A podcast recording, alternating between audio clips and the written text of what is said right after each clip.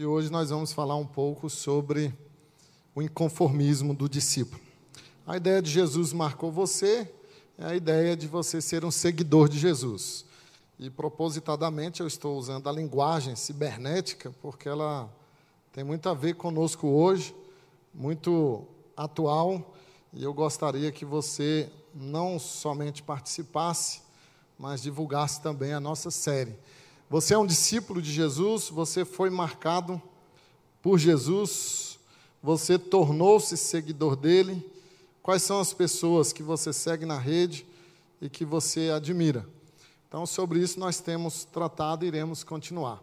Hoje falando sobre o, o inconformismo, né? Bom, eu falei um pouco a respeito do dilema das redes. É um documentário que você deveria ver com seus filhos, sobretudo adolescentes. Há um documentário que está na Netflix que fala justamente a respeito disso. As redes, elas não somente nos conectam, como elas nos controlam também. Nada na, nas redes é neutro. Nada, irmãos, é neutro. E é preciso muito cuidado com isso. Embora eu acredito que há muita coisa ainda para ser revelada a respeito disso, mas já foi um passo grande é, esse documentário revelar o que as redes sociais fazem com a, os nossos hábitos, fazem com os nossos costumes e até com as nossas vontades. São ex-funcionários das grandes empresas do Vale do Silício, todas empresas de alta tecnologia, e eles deixaram essas empresas e agora falam a respeito disso. E uma das frases que mais me chamou a atenção nesse documentário foi essa. Preste bem atenção nisso. Existem apenas duas indústrias que chamam seus clientes de usuários: a de drogas e as de softwares. Duas indústrias somente que chamam o indivíduo de usuário. Você já viu que você entra lá, é usuário? Você é um usuário. Um usuário das redes sociais, um usuário da tecnologia. A outra é, menção que foi feita nesse documentário, as mídias sociais não são apenas uma ferramenta esperando para ser usada. Muita gente usa isso como desculpa, ah, é uma ferramenta. Não é. Não é uma mera ferramenta. Elas têm os próprios objetivos e formas específicas de alcançá-los, usando sua psicologia contra você. Como é que eles usam a psicologia? Eles começam a influenciar você acha que é à toa esse novo fenômeno influência? Não é não. Eles estão influenciando crianças, adolescentes e adultos. É um novo fenômeno das redes, os influencers. Então, o objetivo deles é o quê? Influenciar cada vez mais profundamente e assumir o controle de duas coisas fundamentais que nós temos: autoestima e identidade. Como é que eles fazem isso? Bom, o que, que as redes sociais fazem? Que é o dilema, né? O dilema do discípulo, a autoestima e a identidade. Existem duas pessoas que a rede social ela acaba é, provocando em nós: quem você realmente é e quem você gostaria de ser ou de ser visto. Quem você é? Você é uma pessoa real com dificuldades reais, com limitações, com virtudes, com derrotas, com sucessos, com coerências, com incoerências. Mas como que você gostaria de ser visto nas redes sociais? Como a persona que você é, o personagem que você cria. Lá você só tem virtudes, sucessos e coerência. É impressionante, casais que brigam ao meio-dia e à noite postam foto de um jantar romântico. Isso é persona. E o pior é que você ser uma persona nas redes, o que que faz?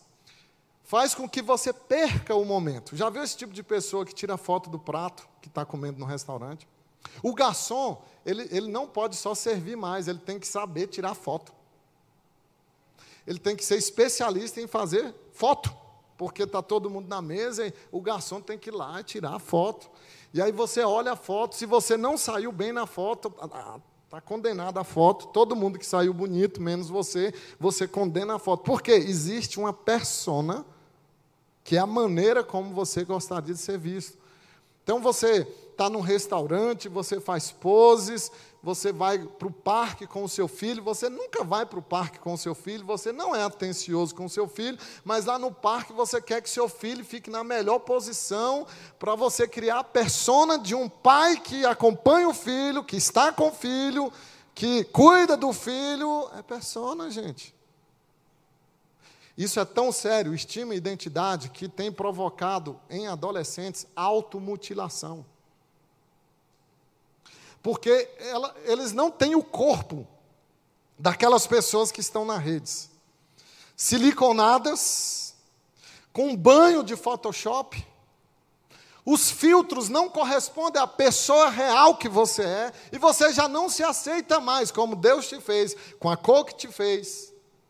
E você passa por um processo interno de frankensteinização do ser. Aí você quer cirurgias. Aí você se. Adolescentes que estão se automutilando por causa disso aqui. Eles não aceitam a pessoa que eles realmente são. Eles estão atrás de uma persona. Lembre-se bem, as redes não querem só conectar você, querem controlar você controlar você. Só para vocês terem uma ideia, você quer um indivíduo lá que apareceu nas minhas redes sociais. É, é triste, um adolescente. Não sou menino nem menina, sou menine. Também sou transnegro. Negro preso no corpo de um branco, o famoso libertário. É isso que está acontecendo, irmãos. Eu soube hoje de uma escola aqui no plano, no Rio de Janeiro, que os professores já foram orientados. Eles não podem falar queridos alunos, porque a gramática vai sofrer uma alteração para atender o gênero. Tem que falar queridos alunos. Eles estão mudando a gramática. Queridos alunos, queridos hipócritas. É isso que são. Porque o menino que quer ser menina, o menino preso no corpo de uma menina, não pode ser chamado de menino. A menina presa no corpo de um menino não pode ser chamada de menina. Gente, está aí aos nossos olhos, ao alcance da mão, o que as redes sociais estão fazendo, simplesmente nos controlando. Então, o que é seguir Jesus? É ser. Ser a identidade que ele te deu. Ser quem você é. E o fazer tem que ser consequência do ser. Porém, o que, que nós vemos? O desejo da persona, o desejo de ser visto como nós gostaríamos que fosse, o desejo de parecer, de ter visibilidade.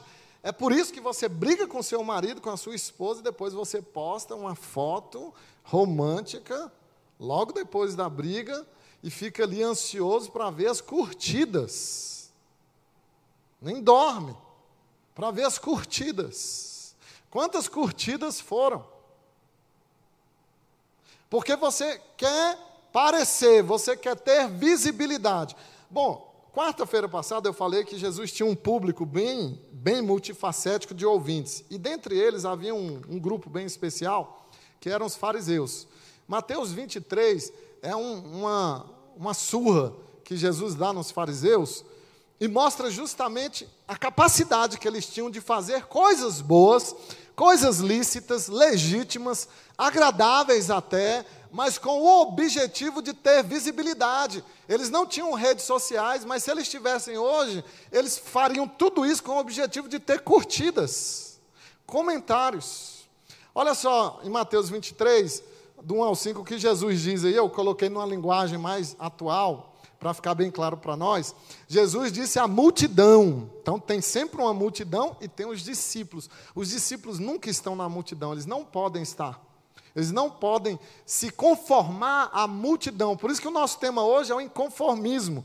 Eles saem da multidão, eles saem das redes, eles saem do padrão do vigente. E eles entram num processo de contracultura. Os mestres da lei, os fariseus, se assentam na cadeira de Moisés, mas não façam com não façam o que eles fazem. tudo o que fazem para serem vistos pelos homens é para ter curtida.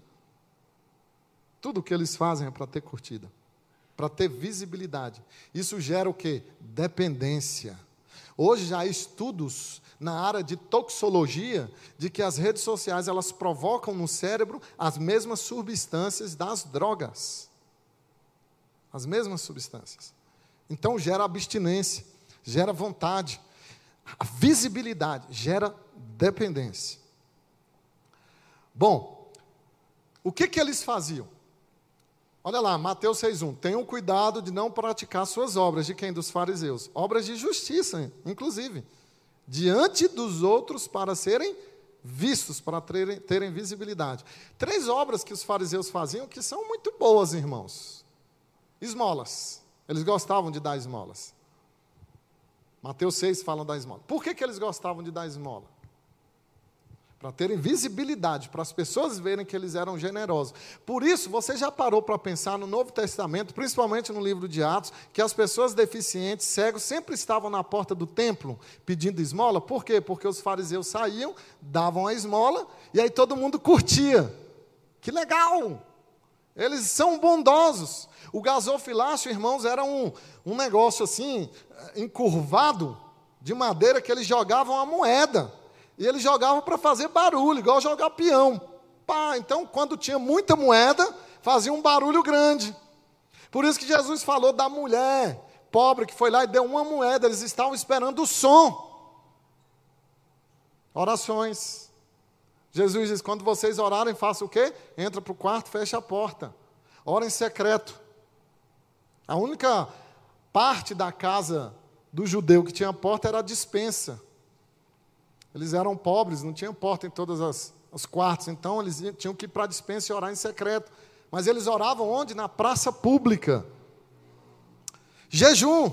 Jesus diz: quando vocês jejuarem, é, se, maqui, se, maquiam, se é, penteiam, é, não fiquem com a cara de transtornados, de abatidos, para que as pessoas saibam que vocês jejuaram.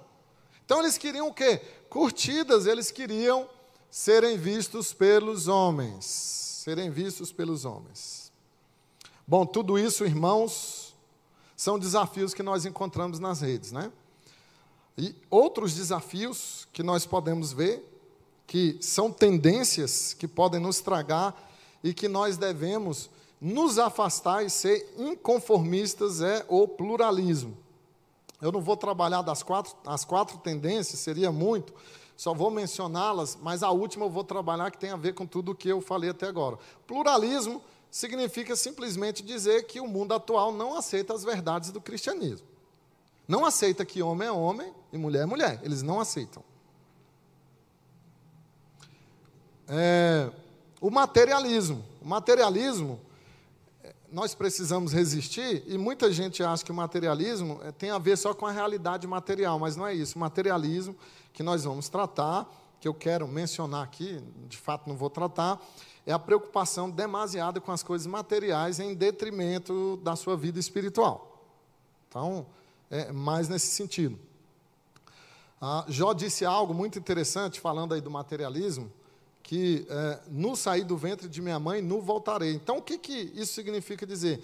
Que a nossa vida ela é uma peregrinação entre dois momentos de nudez, né? a gente nasce nu e vai morrer sem nada também. Vai morrer sem nada. É quando Jó fala isso, eu nasci nu e vou voltar nu, ele está dizendo isso, eu nasci sem nada e vou voltar sem nada. Então, o materialismo, o desejo de ter as coisas, se esquecendo do que você já tem, isso não te faz um discípulo de Jesus. O relativismo, principalmente ético, né, que nós estamos vendo hoje, questões bem pontuais, cruciais, como o aborto, como a, a ideologia de, de gênero, tudo isso mostra o relativismo que nós, o relativismo que nós estamos vivendo. Os Estados Unidos, que é uma nação é, que nasceu cristã, em apenas 30, 40 anos, perdeu todos os seus absolutos. Eles tiraram todos os absolutos da sociedade americana. Todos. Todos os absolutos.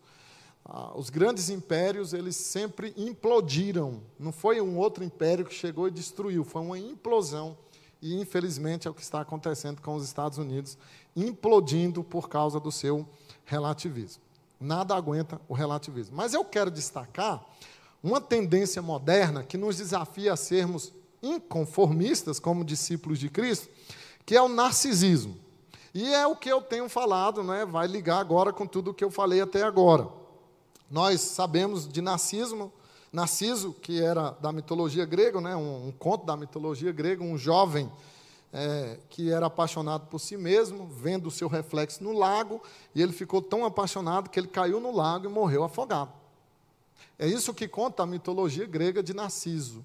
Daí vem o narcisismo, que é um, ato, um amor excessivo por você mesmo, uma admiração desmedida por você mesmo. Você posta a sua foto, você curte a sua foto, você diz que ama a sua foto. Você faz comentário da sua própria foto. O narcisismo é isso.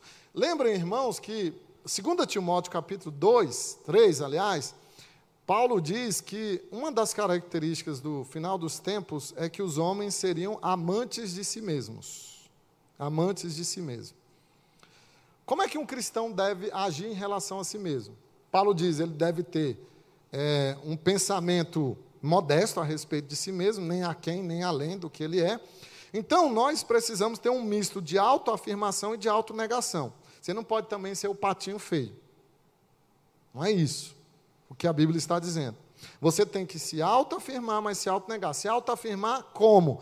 Tudo que é bom na sua vida, tudo que é belo, veio de Deus, da criação, veio é, da redenção. E tudo que é ruim, você tem que autonegar. Tudo que é ruim veio, veio da sua queda. Então, nós somos chamados a um inconformismo radical em relação ao narcisismo. Né? O narcisismo que Jesus combate aqui.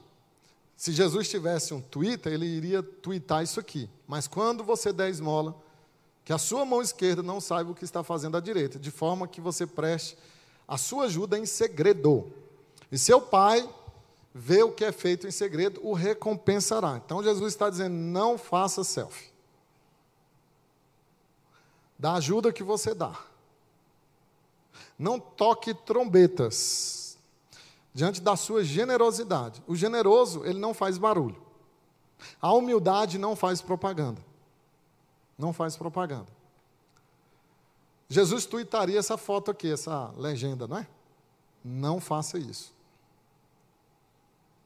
Você está dando esmola e está fazendo uma selfie da esmola que você está dando.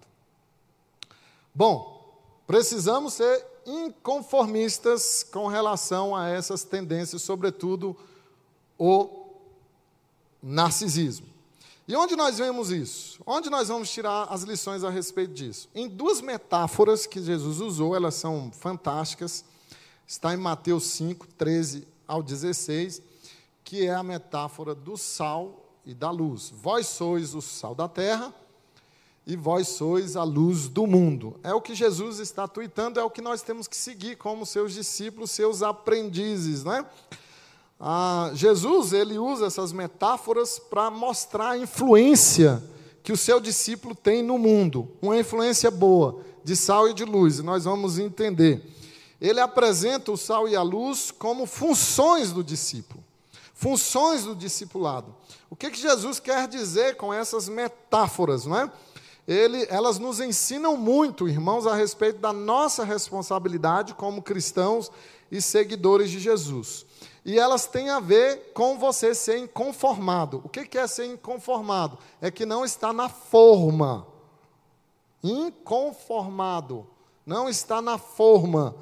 Nada contra a corrente. Não é, é, é cria uma contracultura. E nós estamos justamente falando do Sermão do Monte, que é a contracultura cristã, que é a, a constituição dos cidadãos do reino dos céus. São as leis que eles devem viver, as diretrizes. Então, nós vamos ver, através dessas duas simples metáforas, é, como o discípulo pode ser um inconformado. Como você pode ser um inconformado. Três lições eu quero destacar. A primeira, a função de se distanciar. Veja que Jesus junge as duas metáforas, terra, é, é, sal ligado com terra e, e luz ligada com o mundo, para evidenciar uma certa distância, não é? Que nós devemos ter da terra e do mundo. O sal deve ter uma certa distância, a luz deve ter uma certa distância. Nós vamos entender isso. Bom, as metáforas que Jesus usa, elas são domésticas. Provavelmente Jesus viu Maria, sua mãe, usando sal na comida e acendendo a, a lamparina durante toda a sua infância. Então, Jesus usa essas metáforas que tinham a ver com a sua infância, que tinham a ver com qualquer é, lar comum da Judéia, e elas trazem algumas coisas é, de significado para a nossa vida. Primeiro, que essas duas comunidades do sal e da luz, da terra e do mundo, elas têm que estar separadas, essas duas comunidades. De um lado está a terra, de outro está o vós. Olha aí, certa distância. De um lado está o mundo, do outro está vós, sois a luz. Vós sois o sal. Então essas metáforas, elas nos dizem algo sobre essas duas comunidades: a comunidade do sal, a comunidade da, da luz, a comunidade da terra, a comunidade do mundo elas têm que manter uma certa distância. É por isso que Jesus usa a metáfora do sal, que dá a ideia de, uma, de um mundo que está em constante deterioração. Um mundo que está, irmão, se acabando, ruindo. As coisas vão piorar daqui para frente. A pressão homossexual dos LGBTIS é o alfabeto todo agora, tá? É o alfabeto todo. São mais de, de parece-me, 35 gêneros. Então, é o alfabeto todo que eles, que eles vão ocupar. A pressão, ela só vai aumentar. Aumentar. Então, nós vamos ter que monitorar os nossos filhos. Nós vamos ter que discipulá-los mesmo. O que vai impedi-los de caírem nessa teia é serem sal e serem luz é serem da comunidade do sal e da comunidade da luz. Então o texto está dizendo isso: o mundo está apodrecendo. Daí a figura do sal, que conserva. É, a igreja, ela pode é, impedir um pouco essa deterioração, quando ela é verdadeiro sal. A igreja precisa ser a luz para desfazer as trevas. Mas há uma comunidade que é sal, uma comunidade que é luz, e uma que é terra e uma que é mundo. Então, há uma certa, uma, uma certa distância. É isso que Jesus está colocando. Um duplo papel da igreja, como sal, para interromper, para retardar o processo de corrupção social, e como luz para desfazer as trevas. Então, Jesus quer mostrar com essa certa distância a diferença que há do crente e do não crente, do cristão e do não cristão. A igreja não pode ter a cara do mundo. Ela não pode. Jesus disse que a, a luz é diferente das trevas e que o sal é diferente da deterioração, da putrefação da terra. Então, essa certa distância precisa haver. É óbvio que nós ainda estamos nesse mundo caído nós estamos em processo de interação com eles, porque o sal intera e a luz também intera com as trevas. Estamos num processo de interação, mas não de assimilação. Não podemos assimilar a cultura vigente atual. Não podemos achar que é normal o que, que a grande mídia é, proclama, que é normal o relativismo, o pluralismo, o narcisismo que nós vemos. Então a igreja ela precisa nadar na contramão disso tudo. Mas não é o que acontece, não é? Infelizmente, não é o que acontece. Bom, então essa é uma função de certa distância. Agora Jesus vai trabalhar cada metáfora que ele usou. E nós vamos começar com o sal. É a segunda lição, a função de preservar. Vós sois o sal da terra. O sal, ele tem uma variedade de usos. Ele é condimento, ele dá sabor e ele também é, ele preserva, não é? Então, o uso do sal é de tempos imemoriais, como um componente é, importante na dieta humana e que condimenta e dá sabor. Então, na época do primeiro século, que Jesus pregou, isso aqui no Sermão do Monte, não havia refrigeração. O sal era usado para isso, né? para conservar a carne.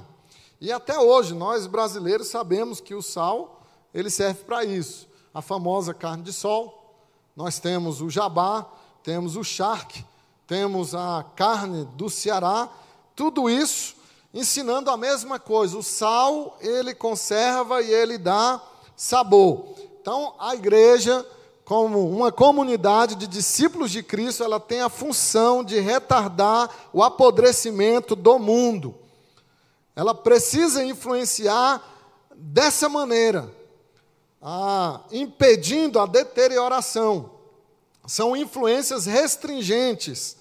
E Deus, irmãos, Ele colocou na sociedade duas instituições que servem para isso, para restringir o mal. O primeiro é o Estado, que deveria restringir o mal, com a sua autoridade e execução da, das leis. E o segundo é o lar, são instituições que Deus colocou o lar como ah, um meio de preservar a destruição moral, a destruição ética. Então, são influências sadias sobre a comunidade, não é? Mas a igreja, os eleitos de Deus, os redimidos, eles são a instituição, eles formam a instituição de discípulos de Cristo mais poderosa para ser esse purificador moral de preservação. O risco é o sal perder o sabor, o seu condimento. E Jesus menciona isso. O sal que perde a sua capacidade de é, dar sabor e de preservar, que perde a sua salinidade. Nós sabemos que o cloreto de sódio é um material químico que é resistente a quase todos os ataques, por isso tem sódio em tudo, mas que ele pode ser contaminado por impurezas e ele pode perder essa estabilidade de preservação. E é isso que Jesus está dizendo, irmãos, em Mateus 5,13, quando ele fala que quando o sal perde o seu sabor, o que resta é ser jogado fora, para ser pisado pelos homens. E essa ideia de ser pisado pelos homens é que Jesus está dizendo que os cristãos foram colocados na sociedade para retardar esse processo de putrefação da sociedade, e se eles não agem assim, eles não vão servir nem, nem para adubar a terra. Não vai servir nem para fertilizante. É isso que significa o sal perdeu o seu poder de salgar, ele não vai servir mais nem para adubo. Então há uma condição né, de preservação, que o sal não perca o seu sabor. Então o que, que acontece quando a sociedade apodrece? Nossa sociedade está apodrecida totalmente apodrecida. E sabe o que, é que nós fazemos? Nos escandalizamos. Nós dizemos: nossa, como é que pode? Beijando dois homens na novela, que isso? Antigamente não tinha isso, hoje já tem. Nós nos escandalizamos, mas está errado, irmãos. Antes nós deveríamos reprovar a nós mesmos. A pergunta é: onde está o sal? Aqui. O Caio Fábio, ele acabou tornando popular uma frase muito significativa: o sal fora do saleiro. O que, que adianta o sal dentro do saleiro? O que, que adianta o sal aqui dentro? Você evangeliza quem? Quem você trouxe aqui? É seu filho na fé? É seu discípulo? Quem? Quem você tirou lá da corrupção e trouxe para cá? Ou você é só um penduricário de igreja? Você está aqui toda quarta, todo domingo, no saleiro. Não salga nada, não salga ninguém, não dá sabor a ninguém. Pelo contrário, as pessoas te acham chato.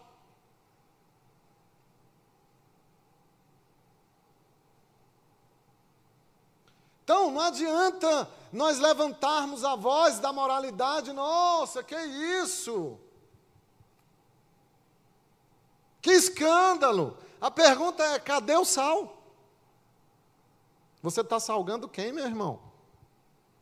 Nem sua família você consegue salgar? Então, o sal, irmãos, ele arde, ele é cáustico. Se você começar a pregar de fato o evangelho, você vai ter que esfregar sal nas feridas alheias. Vai doer. A verdadeira exposição do evangelho machuca. Não confie em pregadores açucarados. A verdadeira exposição do Evangelho é sal. Coloca sal na sua ferida. O sal arde, fere sentimentos. Jesus, irmãos, ele não disse: vocês são o mel do mundo. Ele disse: vocês são o sal da terra. O sal arde, a mensagem do Evangelho incomoda, te deixa inconformado. Você está preservando quem? Pais, vocês estão preservando seus filhos, vocês estão salgando seus filhos com o Evangelho ou com moralismo e legalismo?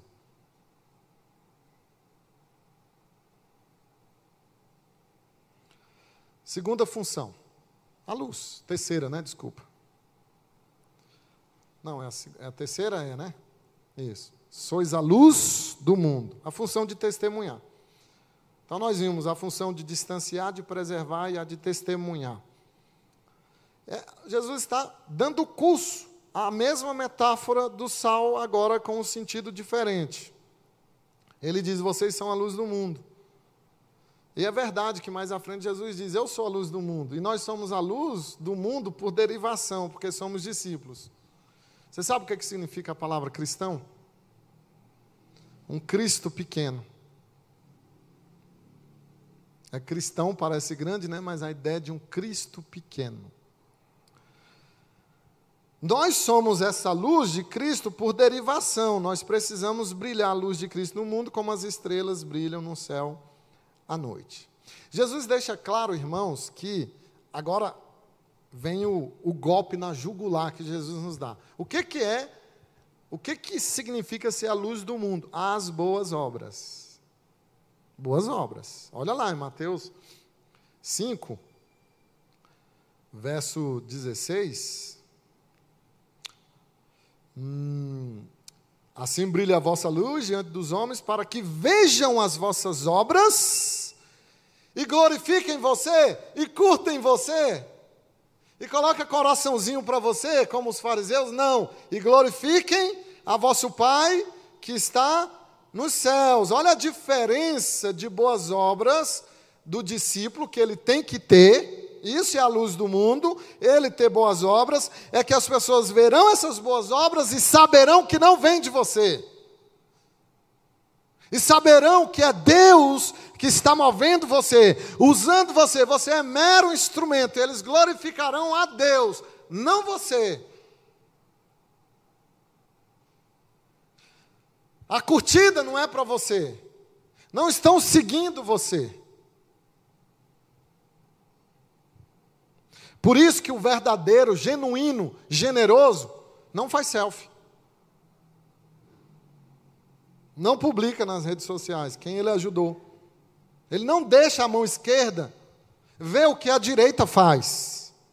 Porque ele quer que Deus seja glorificado. Lembra daquela história de uma mulher, uma senhora viúva, que estava passando necessidade e do lado morava um macumbeiro? Você já, você já viu essa história? E ela necessitada e orando e pedindo para Deus comida. E o macumbeiro sabia que ela era crente. E ninguém, ninguém da igreja foi levar uma cesta básica. E ele disse: Ah, eu vou dar essa cesta básica para ela. E quando ela perguntar, eu vou falar: Foi o diabo que te mandou essa cesta. Foi Satanás. E ele foi lá, bateu na porta. Ela levantou com fome, fraca. E ele disse: Está aqui, senhora, comida para você. E ele ficou esperando ela, ela falar: Quem mandou? E ela não falava. E ele esperando. E ela nada, ele disse assim: A senhora não vai perguntar quem mandou? E ela disse: Não, meu filho, porque quando Deus quer dar algo, até o diabo faz o que ele manda. A glória de Deus. Lutero disse isso, né? O diabo é o cavalo de Deus. Boas obras, irmãos, abrange tudo o que o crente diz e faz. Toda a manifestação externa e visível da sua fé cristã. A luz é isso. Vós sois a luz do mundo. Vós sois o braço de Deus na terra, as pernas de Deus.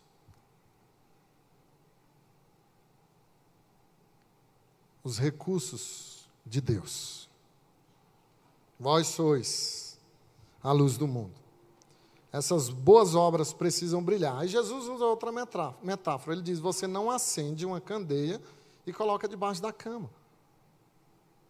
Você precisa colocar no alto da colina, no alto da casa, para iluminar todos. Para que quando as pessoas vejam, Deus seja glorificado. Mas o mesmo acontece com a luz, né? O que aconteceu com o sal? O sal perde a salinidade e a luz pode virar treva em você, se transformar em trevas. Quando você não evangeliza, não testemunha. Esse testemunho não é só pregar. Ele tem a ver com atos de misericórdia, de compaixão também. Essa é a qualidade, irmãos, que os discípulos devem ter. Eles não podem esconder a verdade do Evangelho. Luz na Bíblia tem a ver com conhecimento, com verdade. A treva é o que está escondido, né? a mentira, o que não se vê. A luz traz a verdade. Então, Jesus está dizendo: não esconda a verdade, nós não, não devemos fingir que somos diferentes. Nós somos diferentes. O mundo lá fora é racista. Você não pode ser racista. Lá fora, as pessoas primam por estética. Você não pode. Lá fora, eles estão defendendo com unhas e dentes o aborto. Você não pode. A ideologia de gênero, você não pode. Então, você não pode fingir que é diferente. Você deve desejar que o seu cristianismo seja visível a todos. Isso é ser testemunha, ser discípulo, ser luz do mundo. Bom, Vamos para a conclusão? E eu quero dizer o seguinte: veja que o vós é um pronome grego enfático. Vós, né? Vocês. Vamos atualizar. Vocês. É muito enfático. O que Jesus está dizendo é: vocês e somente vocês, meus discípulos, são o sal e são a luz. Vocês têm que ser o que são. Vocês são o sal e por isso devem conservar a salinidade e não podem perder o sabor de cristão. Vocês são a luz e têm que brilhar. E não é só de voz. Você não pode ver o vizinho passando necessidade e você não ajudar. Seus parentes. De modo algum. Você não pode deixar de brilhar. Não pode virar treva. O sal e a luz, irmãos, eles têm algo em comum. Eles se dão e se gastam. Uma vela se gasta para iluminar outros. O sal se dissolve na comida para dar sabor. Eu não sou muito fã de sal, não, mas dá um sabor, né? Eu como uma comida sem sal tranquilo. Eu não sou fã de sal. Mas o sal dá sabor. Ele preserva ele se gasta. Isso é o oposto do narcisismo. Eu achei muito interessante esse rapaz aqui. Uá, o que, que aconteceu, mano?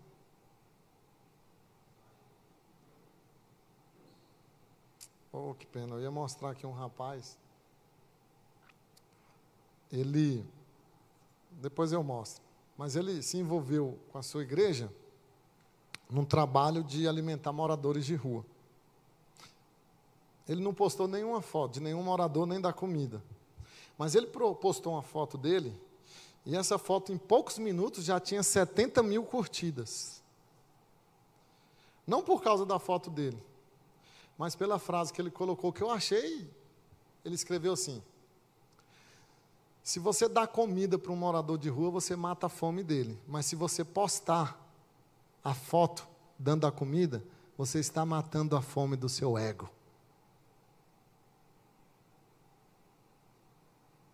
Amém? Esse amém vocês não vão para o céu nunca.